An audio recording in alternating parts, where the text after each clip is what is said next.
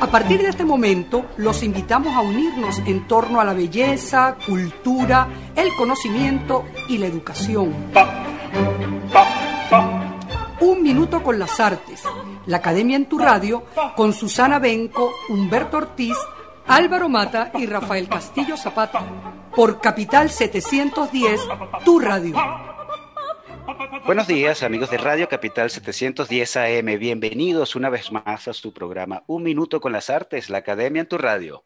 Esta mañana estaremos acompañándoles Nelson Rojas y Raúl Sánchez en el control, edición y montaje, Jorge Duque en la producción y coordinación de la estación, Valentina Gracián en la producción del programa y frente al micrófono, Susana Benco, Humberto Ortiz, Rafael Castillo Zapata y Álvaro Mata, todos bajo la dirección del gran Radamés Pepe Lebrón.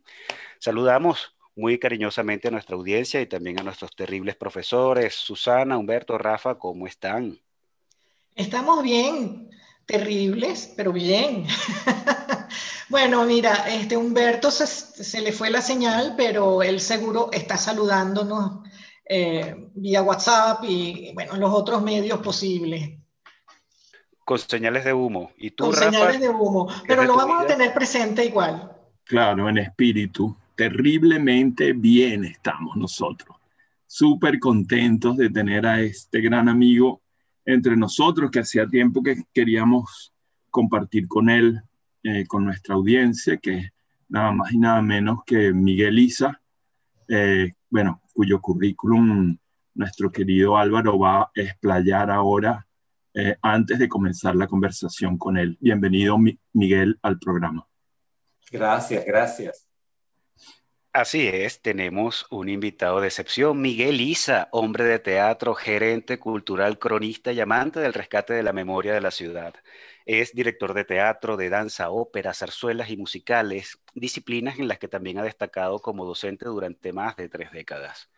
Los espectáculos de Miguel Isa son propuestas escénico-musicales que fusionan la danza y el teatro, el canto popular venezolano, afro-venezolano, afroamericano, las danzas tradicionales venezolanas, óperas y revistas musicales. Y también la literatura, hay que decirlo, la poesía específicamente, pues debemos recordar que Miguel llevó a las tablas el primer poemario de nuestro Rafael Castillo Zapata, Árbol que crece torcido. Bienvenido, Miguel Isa, a Un Minuto con las Artes. Muchas gracias, muchas gracias. Muy contento, emocionado de, de compartir con ustedes. Bueno, nosotros más que tú. Eh, bueno, Bienvenido a nuestro programa, sí. Sí, sí. Bueno, ya la, audiencia te debe conocer seguramente y tu entrada ya nos muestra la potencia de tu voz y tu dominio de la escena. Eh, la verdad es que eres, que eres una persona de una versatilidad impresionante. Y bueno, somos muy contemporáneos tú y yo, somos casi hermanos que nos conocemos desde que éramos muy jóvenes y hemos compartido, bueno, cosas muy hermosas juntos, de una juventud que se podía expresar de una manera completamente libre, de unas fiestas magníficas que, que tuvimos juntos. Y bueno, esos recuerdos nos conmueven todavía muchísimo y parte de nuestra experiencia vital, ¿no? Y una cosa que yo te agradeceré toda la vida la manera como leíste mi primer libro, mi poemario Árbol que crece torcido, y cómo lo leíste y lo pudiste transformar en una experiencia dramatúrgica que a mí me paró los pelos la primera vez que la vi. O sea, casi lloro realmente muy conmovido por esa interpretación tuya, ¿no? Siempre me acuerdo de, ¿cómo se llama ese actor? Delvis. Delvis, Delvis Cardona. Delvis Cardona, cuando leía uno de esos poemas, wow. El del libro el del... El y, que por, y, que por, un libro era que iba. Exacto, de la Quincalla de Chacao, que es una maravillosa lectura. Bueno, esas son experiencias de, del afecto eh, y que, bueno, nos, nos unen muchísimo y no nos van a separar más nunca. Eh, y yo quería, bueno, comenzar un poco la conversación, a ver, por una tangente, como siempre lo hacemos, porque cómo abordamos una vasta obra como la tuya así frontalmente, tiene que ser por una tangente tangencita, ¿verdad? Y yo esta mañana revisando las cosas que enviaron eh, la productora Valentina, vi una foto tuya dirigiendo a Sócrates Serrano en esa pieza que se llama Gregory, canal de fe.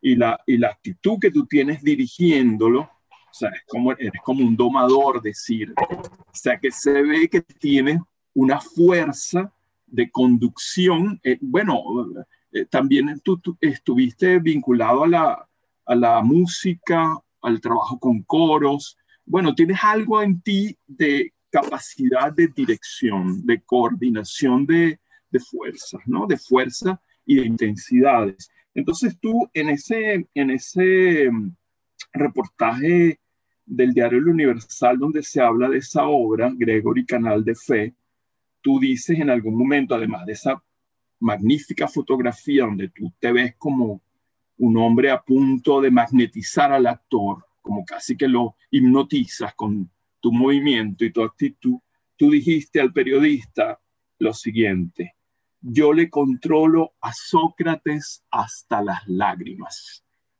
Es decir, el poder que tiene sobre el actor me parece genial. Ahora yo quisiera que nos hablaras ahora de, ese, de esa experiencia tuya de dramaturgo en el sentido más amplio de la palabra, en cómo concibes las piezas, por ejemplo, cómo trabajaste el material que, que tenías entre manos a propósito de Sócrates y su experiencia, ¿verdad? Porque es una, una experiencia traumática también de enfermedad, de superación de la enfermedad, todo lo que plantea la pieza, cómo lo concibes, cómo trabajas el material, luego cómo materializas eso escénicamente y luego la tarea de la dirección para ti, en la dirección de actores. Esos, esos elementos fundamentales de la dramaturgia que tú, bueno, conoces muy bien, pero aquí podrías compartir con la audiencia cómo es ese trabajo. Buenísimo, Rafa, muchas gracias. ¿Cuántos, cuántos, cuántos programas tenemos para esto? Exacto, muchísimo lo que quiera. Mira, bueno, encantadísimo, Rafa. Mira, la experiencia es un buen ejemplo de la experiencia con Sócrates, porque eso comenzó en un lienzo en blanco, es decir, de hecho, Sócrates y yo nos conocíamos, pero no de como artistas, no habíamos compartido, no éramos amigos, pues. Y me abordó preguntándome, eh, planteándome la posibilidad de crear, que él quería crear algo eh, relacionado con la experiencia que había eh, vivido. Y empezamos a trabajar. Eh, yo empecé a preguntarle a él, nos reunimos mucho, un poco más que me narrara su situación de salud, era cómo se había sentido, este, eh, con qué se había conectado y evidentemente eh, al el conversar sobre su experiencia, yo me conecto también con lo que estoy sintiendo. Pero aquí hay algo, este, aquí hay algo muy importante que, que, que me parece una bonita oportunidad para remarcar, que yo estaba leyendo tus diarios aquí los tengo. Mira para mira, mira para acá. Estaba leyendo tus diarios, los tengo todos, todos Maravilla. para homenajearte. Eso es un lector, caramba, eso es un lector. Y estaba muy cercano a ti y tú tocabas en alguno de tus temas el tema del insomnio, el tema de la locura, el tema de la enfermedad, el tema de la fragilidad como ser humano. Y esto me nutrió muchísimo, porque yo iba donde Sócrates y le leía texto, le decía, oye esto, mira esto, mira esto. O sea, que estábamos hablando de, de más allá de una situación de salud que él había pasado, estábamos hablando de un ser humano que estaba fragilizado por una situación de salud, pero que todos nos vemos de alguna manera fragilizados por nuestra salud, por la edad, por cantidad de, de situaciones por las que nos pasa. Entonces, fue parte de, y de hecho yo me comuniqué contigo en algún momento porque hasta pensé si tú podías escribir algo, ¿te acuerdas que, que, te, que te, comenté? Claro, sí, comentamos eso, ¿cierto? Entonces, este, empezamos por un lado a leer, yo le empecé a llevar referentes, le llevé incluso referentes de este poeta eh, San Pedro, el, el, de, el de, siempre se me olvida el nombre, el de Mar Adentro, Manuel ah, San Pedro. Ok, no sé quién. Pero, este, por aquí lo debo tener, a lo mejor lo, busco y te lo muestro. Este, pero él hablaba de, desde, la, desde, el deseo de la eutanasia, el deseo que lo mataran, de, que, de, que, acabaran con su vida porque tenía una enfermedad incurable.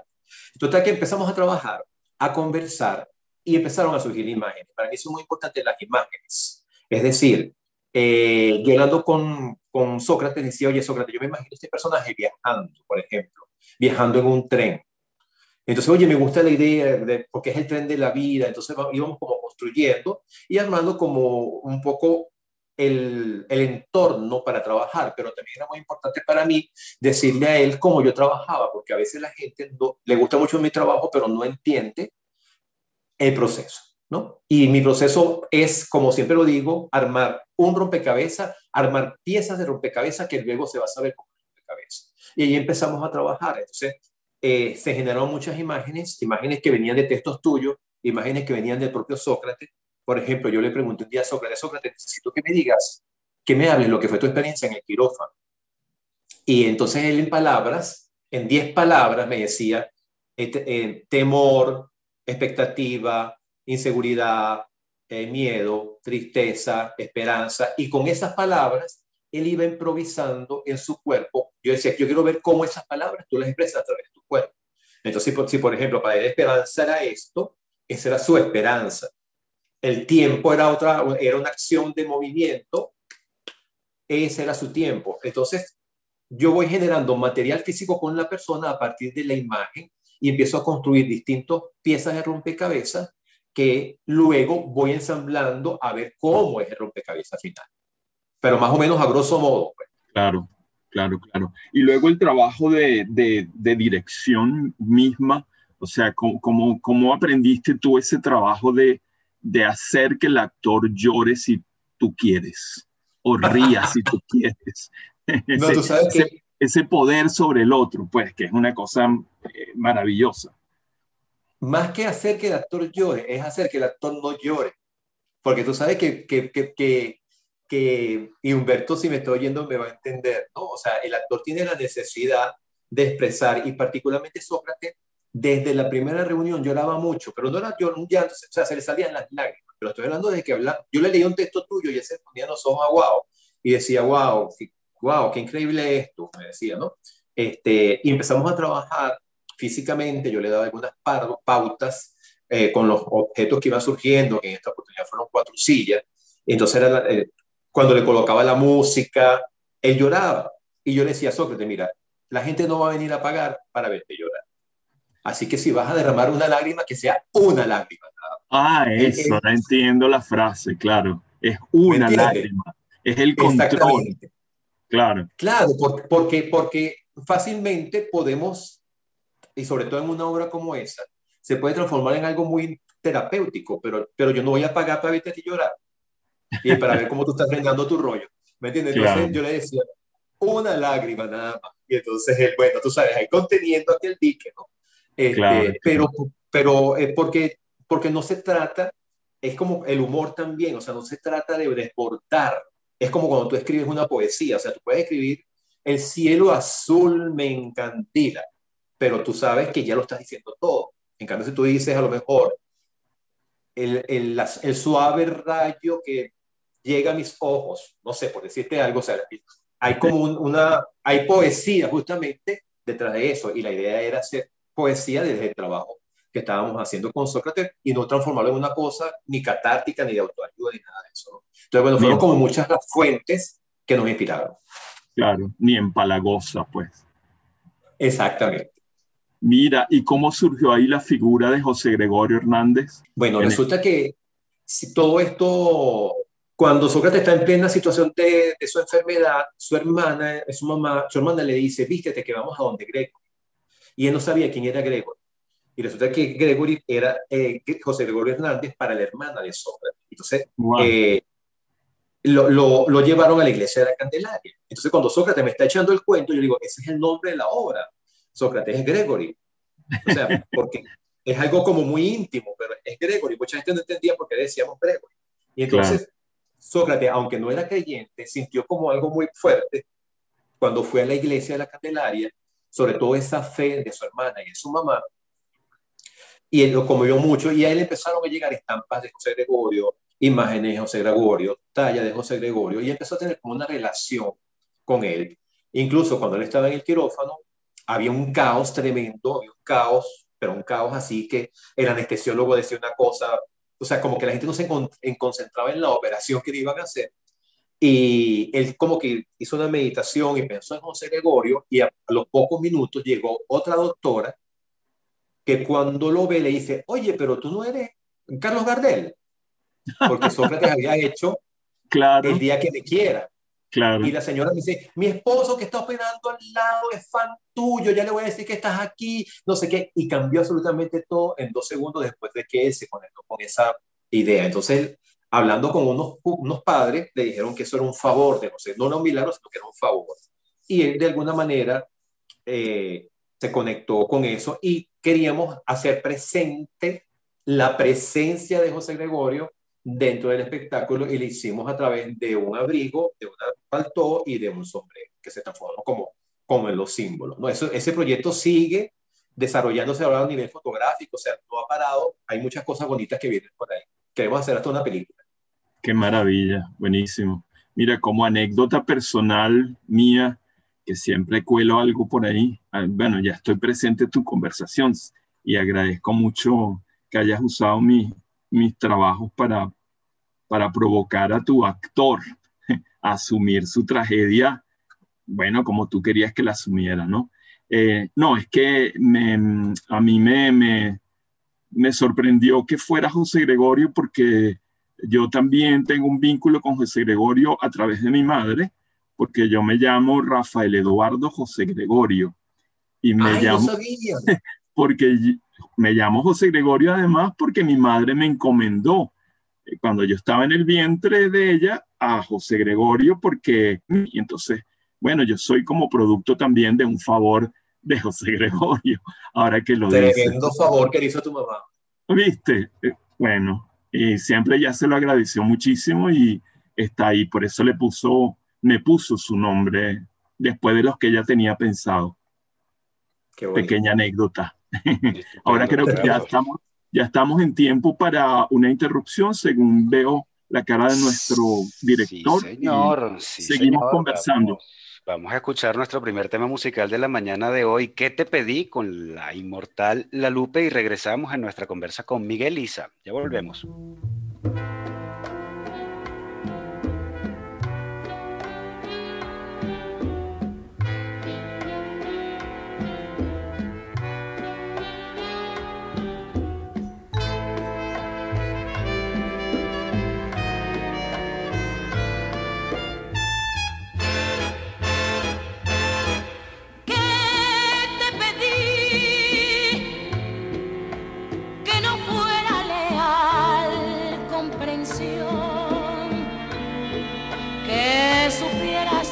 No hay en la vida otro amor como mi amor.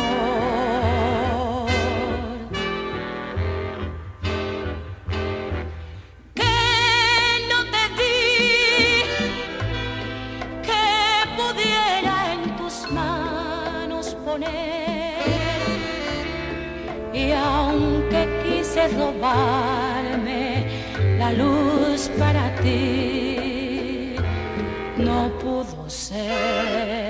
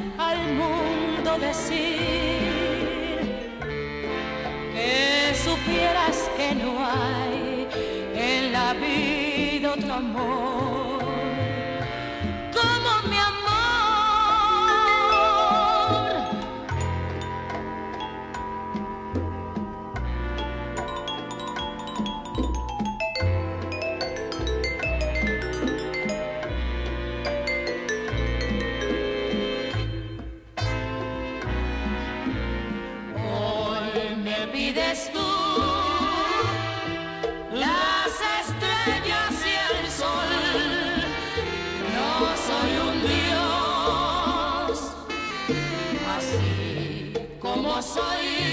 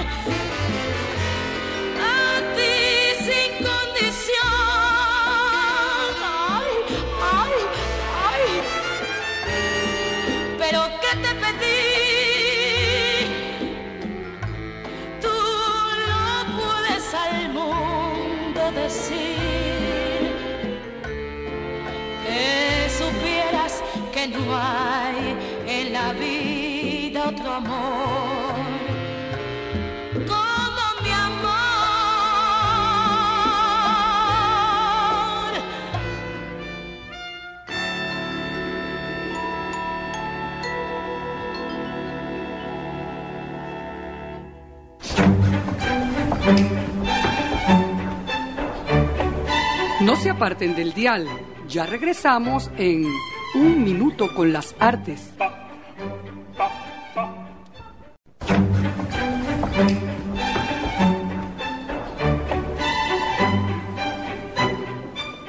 Regresamos, amigos oyentes, después de este temazo musical eh, que te pedí con la Lupe y también después de estos compromisos comerciales de la emisora en nuestra gratísima conversación con Miguel Isa. Humberto, aprovechando que tienes buena conexión, por favor, interven. Sí, vamos a ver cómo estás, Miguel. Qué gusto tenerte aquí con nosotros. Un inmenso placer.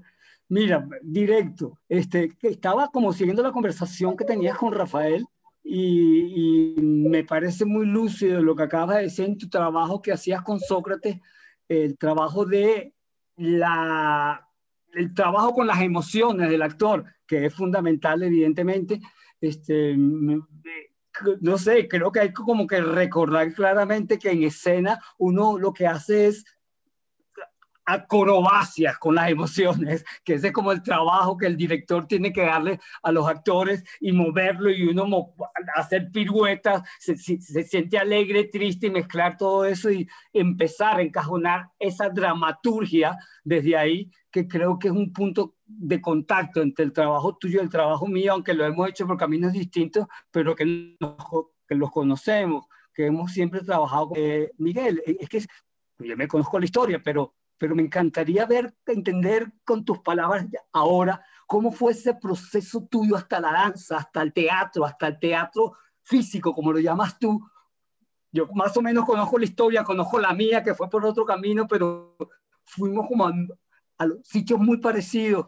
Y no sé, quisiera oír tu historia en ese sentido, cómo llegaste al teatro físico que llamas tú, cómo fue, qué, qué, te influyó, eh, yo no sé, lo que estaba como eh, escuchábamos mucho en ese, en un momento. No sé, quisiera como oírte hablar tu historia, Miguel, con todo mi afecto.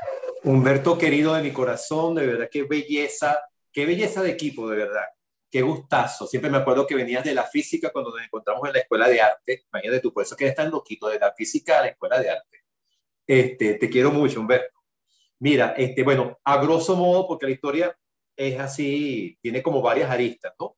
Yo venía de la música, tuve una vida coral como coralista muy larga, como de casi 15 años, llegué a cantar en la escuela cantor, un coro de música antigua, y ese era como mi mundo, quería ser cantante lírico, estudié canto lírico con Aida Navarro, pero después me di cuenta de que mi voz no tenía la, la bondad para ser un cantante lírico y decidí dejar el canto lírico. Estaba en la escuela de arte, estamos hablando de los años 83, 84, donde nos encontramos felizmente, estaba entre ese grupo Luis Viana, eh, bailarín queridísimo, hermano también de la vida.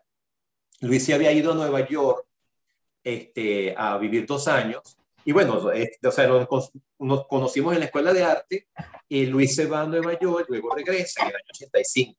En esa época yo tomaba eh, clases de danza con el negro Ledesma y no daba pie con bola, es decir, o sea, no tenía las condiciones físicas de un bailarín, no tenía punta, no tenía extensiones, no tenía nada pero yo tomaba mi clase porque todo el mundo pasaba por ahí, entre ellos yo, ¿no?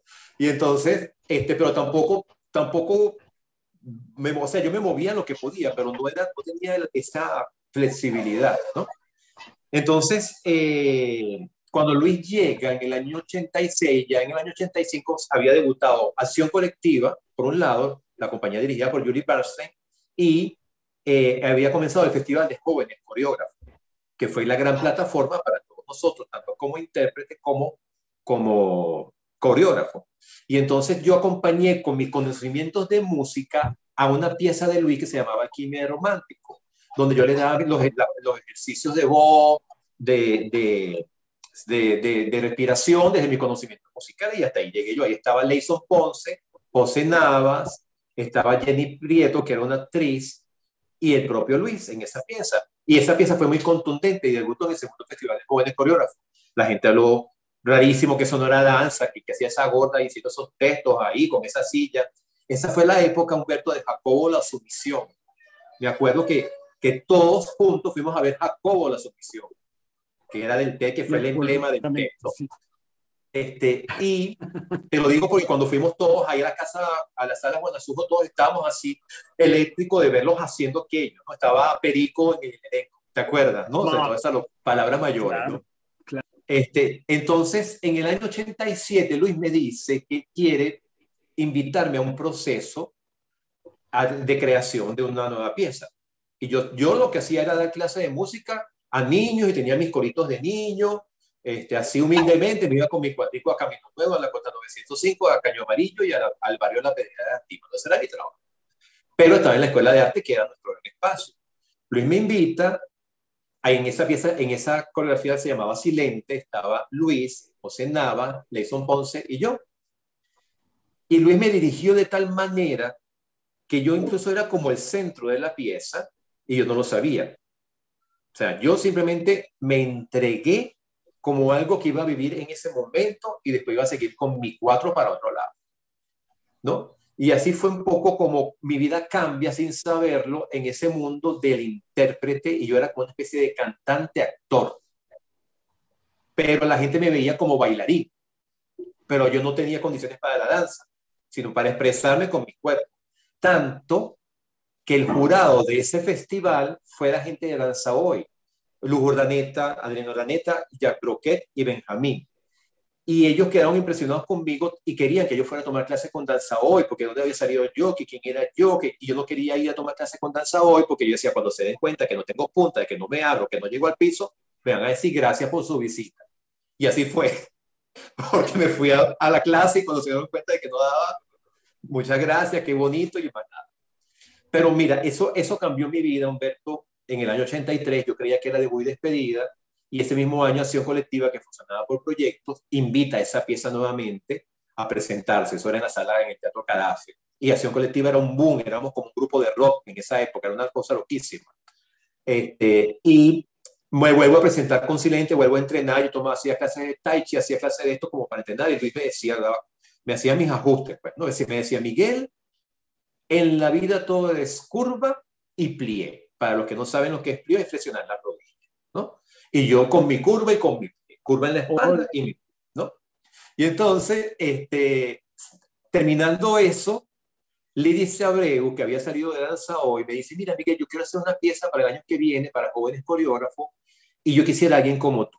Vuelvo otra vez con Lidia, a presentarme con Lidia en el Festival de Jóvenes Coreógrafos del 88, de ahí salté a Leison, de ahí Juan Carlos Linares me llamó, me vuelve a llamar Luis, entro en acción colectiva en el 89 hasta el 96 y de ahí se disparó el mundo. Y en el año 92 sí me atreví a hacer un trabajo coreográfico este, que se llamaba Il Ricordo, que era como un cantante de ópera en decadencia que recordaba sus ovaciones.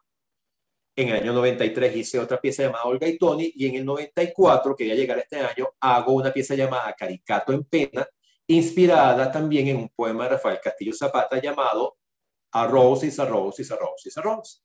O sea que Rafael ha estado muy, muy, muy presente siempre en mis trabajos. Para mí, lo primero que busco es algo de Rafael. Por ahí a grosso modo. Pues. No, no, está magnífico. Quería, quería escucharte la historia. Hay una cosa que siempre me admiró desde, desde la primera coreografía que hiciste, que me acuerdo clarito de esa coreografía, que siempre has trabajado en tu coreografía desde ti, o sea, una cosa que siempre te admiré, siempre es, es tu, tu, no sé si cómo llamarlo, tu condición están puestas ahí y haces de eso, y de eso todo un evento teatrando realmente fondo. Y bueno, y gracias por... Claro, tú eres cómplice, tú eres cómplice de eso. Tú sabes que la primera vez que yo me puse a crear, eh, Humberto, este, yo venía justamente, bueno, había trabajado con muchos jóvenes coreógrafos con lenguajes de Luis Viana, de Leison, de Lídice, de Julie, y tenía todo un conflicto porque yo decía, pero me presentaba así, decía, no, esto se parece a Julie, no, esto se parece a Luis, no, esto se parece a Lídice. Entonces tenía como ese conflicto, yo sentadito con mi sillita y, claro, claro. y, y, y luché mucho por decir, pero ¿cómo lo sientes tú, Miguel? Pero ¿cómo lo sientes tú? Entonces fue, fue como mi, mi, el legado que aprendí este, de, de todo lo que había trabajado, porque una de las cosas que me marcaron a mí en este proceso, y sé que tú me vas a comprender mucho lo que te voy a decir, lo que voy a comentar, fue que yo trabajé desde la incondicionalidad del intérprete. Yo trabajé con creadores. O es decir, no había cuestionamiento, no había qué sentido tiene, no había pregunta, había entrega absoluta a la locura de los creadores. Y ese fue el trabajo, al, hacer, al hacer. Sí, yo lo sé. Es, esa fue mi escuela. Entonces fue como trabajar honestamente desde, desde, desde, desde mi, mi sentir corporal, lo que sin saberlo empezó a crear un lenguaje muy personal, que es lo que tú dices, que son como que es muy de mío. Pues, entonces me, me, me, empecé a sorprender cuando la gente me decía, vi unos personajes que se parecen a los tuyos vi una cosa que era igualito a lo que tú haces. Esa, esa viejita que está ya toda echadita a perder se parece un personaje tuyo. O sea, la gente va viendo como cositas por ahí. Magnífico, magnífico, querido Miguel. Vale, qué alegría nos trae tantos recuerdos de nuestra época de, de, de gozo. Somos una generación que, bueno, me siento orgullosísimo de ti y te quiero muchísimo. Pero bueno, Igual. vamos a darle, darle oportunidad a nuestros otros compañeros que también tienen cosas que, que plantearte. Bueno, como sí. me, me, encanta oír estas, estos recuerdos eh, y, y, me pregunto ya yo que estoy como desde, desde el lado de afuera, eh, cuando yo pienso lo que significa coordinar eh, campos tan específicos, la, el canto, la danza, el teatro, la música, y se tiene que coordinar todo esto, yo me pregunto siendo director de escena, de alguna manera influye el docente. Eh, por otro lado, no solamente si influye el docente o el que tiene que de alguna manera transmitir cómo se deben expresar los participantes en cada, cada uno en su rol, pero también me pregunto cómo funciona aquí la visualidad, porque me parece que en algún momento, en alguna entrevista, hiciste alusión de lo importante que es la parte visual, de cómo se ve. Eh, bueno, quería sondear pues esas dos, dos, dos ideas. Eh, fíjate, Susana, eh, a mí me dio mucho músculo dar clases. O sea, yo tengo más de 30 años dando clases y yo empecé trabajando con niños, ¿no? Y también Rafael me hablaba un poco de lo que del liderazgo, ¿no? Que es ese don que uno tiene sin saberlo, porque tampoco es que me dieron clases de liderazgo, pero me di cuenta de que, bueno, al dirigir un coro de niños, este, luego dirigir un coro, coro de adultos, siempre había como una figura de liderazgo que, que llevaba a un grupo, ¿no? y eso por un lado me dio ese músculo. Por otro lado, la docencia, eh, tanto con niños y luego cuando trabajé en los institutos universitarios de arte, de, de teatro, danza y música, este, me, fue como mi gran laboratorio de entender también las capacidades expresivas de, los cantantes, de los bailarines y los actores y del ser humano en general. O sea, si yo decía, si yo lo pude hacer, no teniendo las condiciones realmente para danzar o para bailar o para actuar, o sea, no teniendo ese estudio técnico formal para hacer, creo que todo el mundo lo puede hacer. Yo parto del principio de que todo el mundo lo puede hacer porque yo lo pude hacer. Entonces, es, es, eso me daba a mí, o sea, me, me hace ver cuando voy a trabajar con un equipo, dónde está el potencial dónde está el potencial de esa persona y cómo y dónde está el límite entre comillas para yo poderlo trabajar. Y como yo trabajo mucho con Perdón, sí, este, es, es, dirigir y a la vez es formar. Sí. Es sí, moldear, claro, y, moldear un, un, espectáculo. Exactamente. Sí, ok. Es, es, muy, es muy apasionante, es muy apasionante. Entonces, claro, yo al ver como trabajé con tantos estudiantes, o sea, con tantas clases, yo veía ya en los estudiantes el potencial como para invitarlos para un trabajo mío. Y como ya ellos sabían cómo yo trabajaba, no había mucho que explicarles, sino que ellos más bien querían trabajar conmigo, ¿no? Y eso también es, es muy bonito, porque ya hay un camino andado, porque también me encontré con situaciones donde tenía que convencer a la gente de la forma de trabajar, y eso es terrible, eso es agotador. O sea, decirle tranquilo que todo va a salir bien, tranquilo que va a ser muy bueno, pero llega un momento en que yo te dice, mira, yo no estoy para convencer a nadie de que quiera trabajar conmigo. Como decía Humberto, yo trabajé con creadores, yo me entregaba y el que se desee entregar a, a estas aventuras, vamos a echarle pichón. Pero si hay resistencia, mejor no, porque no tiene sentido convencer. Entonces, todo eso me fue dando un músculo sin saberlo de verdad. Y me he encontrado con producciones hasta casi de 200 personas, como una Carmita Burana que dirigí en 2016, que era movilizar ese sentido y a mí me encanta. Yo digo, más nunca me meto en esto, pero siempre estoy pensando en un gentío. Me encanta el gentío, mover más ahí. Claro, la misma cuestión de dirigir óperas, zarzuelas, musicales, tienes que trabajar con orquesta, coro, cantante, y eso da un músculo muy sabroso, ¿no? Dentro de todo este recorrido generacional de estos amigos que nos reuníamos también en casa de Rafael Castillo en esas tertulias, con vinito en ese jardín, con mata de naranja maravillosa, estaba un gran amigo llamado, que aún, que vive ahorita en México, llamado Efren Rojas, diseñador gráfico, eh, artista plástico, que este cuadro que está aquí no se ve porque se refleja, es de él, por cierto.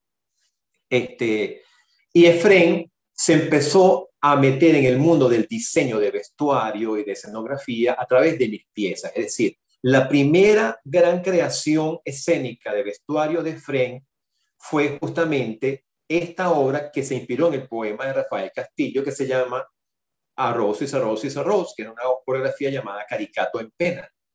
Cuando yo le presento a Efren, o sea, con mi ropa de trabajo, la obra, Efren diseñó un vestuario que cuando yo me lo puse se me bajó la atención. De verdad, porque fue una cosa que como que ya, era como un fantasma, ¿no? Y con Efren aprendí lo que es la factura escénica. O sea, que lo que se ve, que me decía Miguel, cero efecto ópera. Y yo decía, pero ¿qué efecto ópera es eso? Bueno, que se ve bonito de lejos y feo de ser.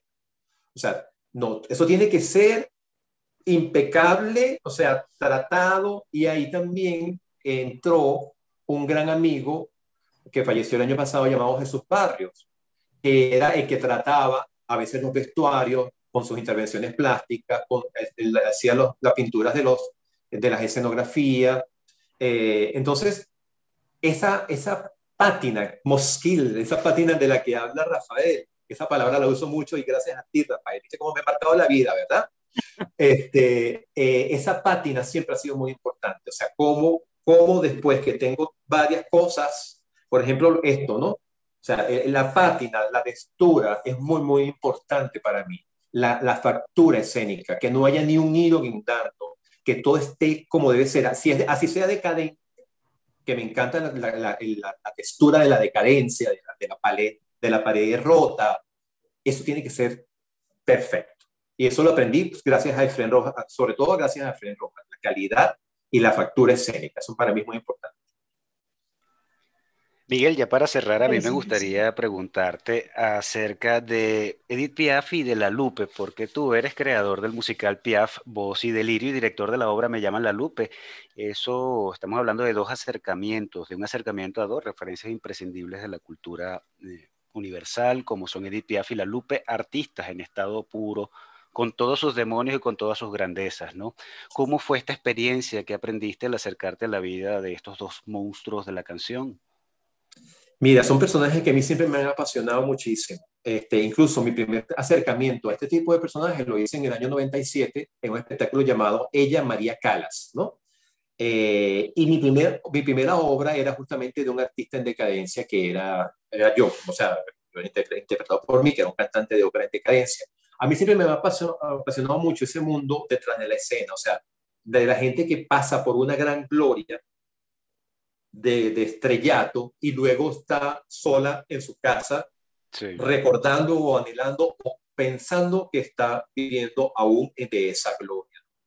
Entonces estos personajes tienen esa particularidad. La Lupe yo la veía cuando vino, venía a Venezuela de niño y siempre me gustó.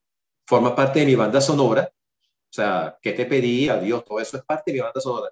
De hecho, cuando Rafael escribe su libro de Fenomenología del Bolero, me pidió mi colección de discos de La Lupe. O sea, que ya, y ya yo tenía como 13, no sé cuántos discos de La Lupe, porque me dio la tarea de empezar a buscar discos de La Lupe. Y ya, la, ya en esa época la gente ni siquiera sabía quién era. O sea, ya, ya, ya había como... Después fue que surgió, resurgió con Almodóvar y Puro Teatro, pero ella estaba olvidada. Entonces, e, y la Piaf también, cuando me llaman a hacer este musical, bueno, imagínate, yo viví un año en Francia, conocí la Piaf en casa de unas amigas en San José que ponían los discos y, y, una de ellas hablaba francés, entonces yo era así delirando cuando empezó a ver los videos de la Piaf, que era como una cosita así chiquitica, como un animalito que cantaba con la mano así toda torcida, pero que te conmovía tanto. Entonces, cuando, cuando, cuando reviso con qué me conecto, bueno, me, conecto con unos seres totalmente apasionados, entregados, extremos, eh, o sea, unas vorágines, son unos volcanes, fueron unos volcanes de personajes que dieron la vida por la escena. O sea, la Lupe, por ejemplo, aunque ella terminó evangélica, ella igualmente buscó la manera de cantar, aunque sea alabando a Dios y buscar aplauso. Y la gente diciendo aleluya y aplaudiendo, la estaban aplaudiendo a ella. O sea, ella siguió buscando eso hasta el último momento. La Piaf ya en su última recta final daba hasta tres conciertos en el Olimpia, este, porque ella tenía que hacer dinero pues, y la vida, el amor, la pasión con que esas mujeres se manejaron en sus vidas a nivel de lo que es el amor, o sea, la, entrega, eh, eh, esa, cosa del amor imposible, la muerte de Cerdán, que era el boxeador, eh, en el caso de la Piaf, este, la, la, muerte de Willy, creo que era la pareja de la Lupe. O sea, todas eran situaciones extremas, son demasiado extremas. Yo creo que eso me apasiona mucho, me apasiona mucho eso, me apasiona mucho la escena, me apasiona mucho el detrás de escena, ¿sabes? Me apasiona mucho cuando he tenido la oportunidad de estar en un teatro full con algún espectáculo mío, luego ir a esa sala vacía y sentir la energía que queda de esa ovación. Eso también me ha. Todo eso, todo lo que es la magia del escenario, la energía. Yo siempre cuando voy al teatro municipal digo, ¿cuántas energías no hay aquí alojadas en estas paredes? De la gente que cantó, de la gente que lloró, de la gente que le, dio dolor de estómago antes de salir del escenario, de, la, de, la, de las abuchadas, de la gente que lloró viendo a tanta gente maravillosa. O sea, yo me conecto con eso y yo siento que estos personajes son como una gran representación de esa intensidad de lo que es ser artista, y expresarlo a través de su arte, en su manera de cantar, en su manera de ser. Así es, así es. Tremenda respuesta, Miguel. Nosotros ah, lamentablemente hemos llegado al final de esta entrevista. Queríamos agradecerte muchísimo por habernos acompañado. No, vale, yo, quiero que hagamos un ciclo de programa. Yo estoy contentísimo, feliz, emocionado, erizado, porque me conecto, o sea, lo bonito de esto es que hay una, dos complicidades muy bonitas, que son la de Rafael y la de Humberto, de, de vida, de construcción, de ilusión, de sueño, de, de, de, tantas cosas. Entonces me conecta emotivamente, inevitablemente, con, con, con ese afecto que está, ese afecto que está de vida y que yo cuando, cuando leí los diarios de Rafael, yo sentí que estaba, que estaba metido en la casa de Rafael, o sea, que lo vivía, y cuando me lo encontré una vez en Altamira, yo estaba así como que, Rafa, ¿cómo estás? Mira, leí tus diarios, y me enteré, y la llamada de Naranja, y tu mamá, y tu papá, y, y creo que recién había muerto su papá, pero yo estaba así como, chamo, o sea, yo estoy dentro de ti, y Rafa, o sea, como que, ¿no? que de repente puede Novela por entregas. Hola, Miguel, ¿cómo estás? Qué bueno. Bueno, Miguelito, te vamos a invitar con toda seguridad para otro programa, ¿ok? y es demasiado divertido, demasiado enriquecedor, además de las anécdotas personales que también nos nutren muchísimo, ¿no? Pero las explicaciones que nos ha dado hoy son realmente como nos gusta a nosotros en el programa, lecciones de vida y de trabajo creador. Muchísimas gracias por, por, por estar con nosotros. No, vale, por favor, gracias a ustedes. Estupenda entrevista con Miguel Isa, a quien agradecemos por habernos acompañado esta mañana en Un Minuto con las Artes, la Academia en tu radio. Y ya nosotros, para cerrar, vamos con nuestro segmento final, las eh, recomendaciones culturales con Susana Benco. ¿Qué tenemos por allí, Susana? Bueno, traigo noticias del exterior de nuevo. Otro maestro que está exponiendo en París es Manuel Mérida. eh, cuya muestra individual se presenta en la Galería Meyer Zafra, debía cerrar el pasado 27 de marzo, pero fue extendida debido al confinamiento por la pandemia del COVID-19 para dar oportunidad, mm, tener más tiempo y poderla visitar.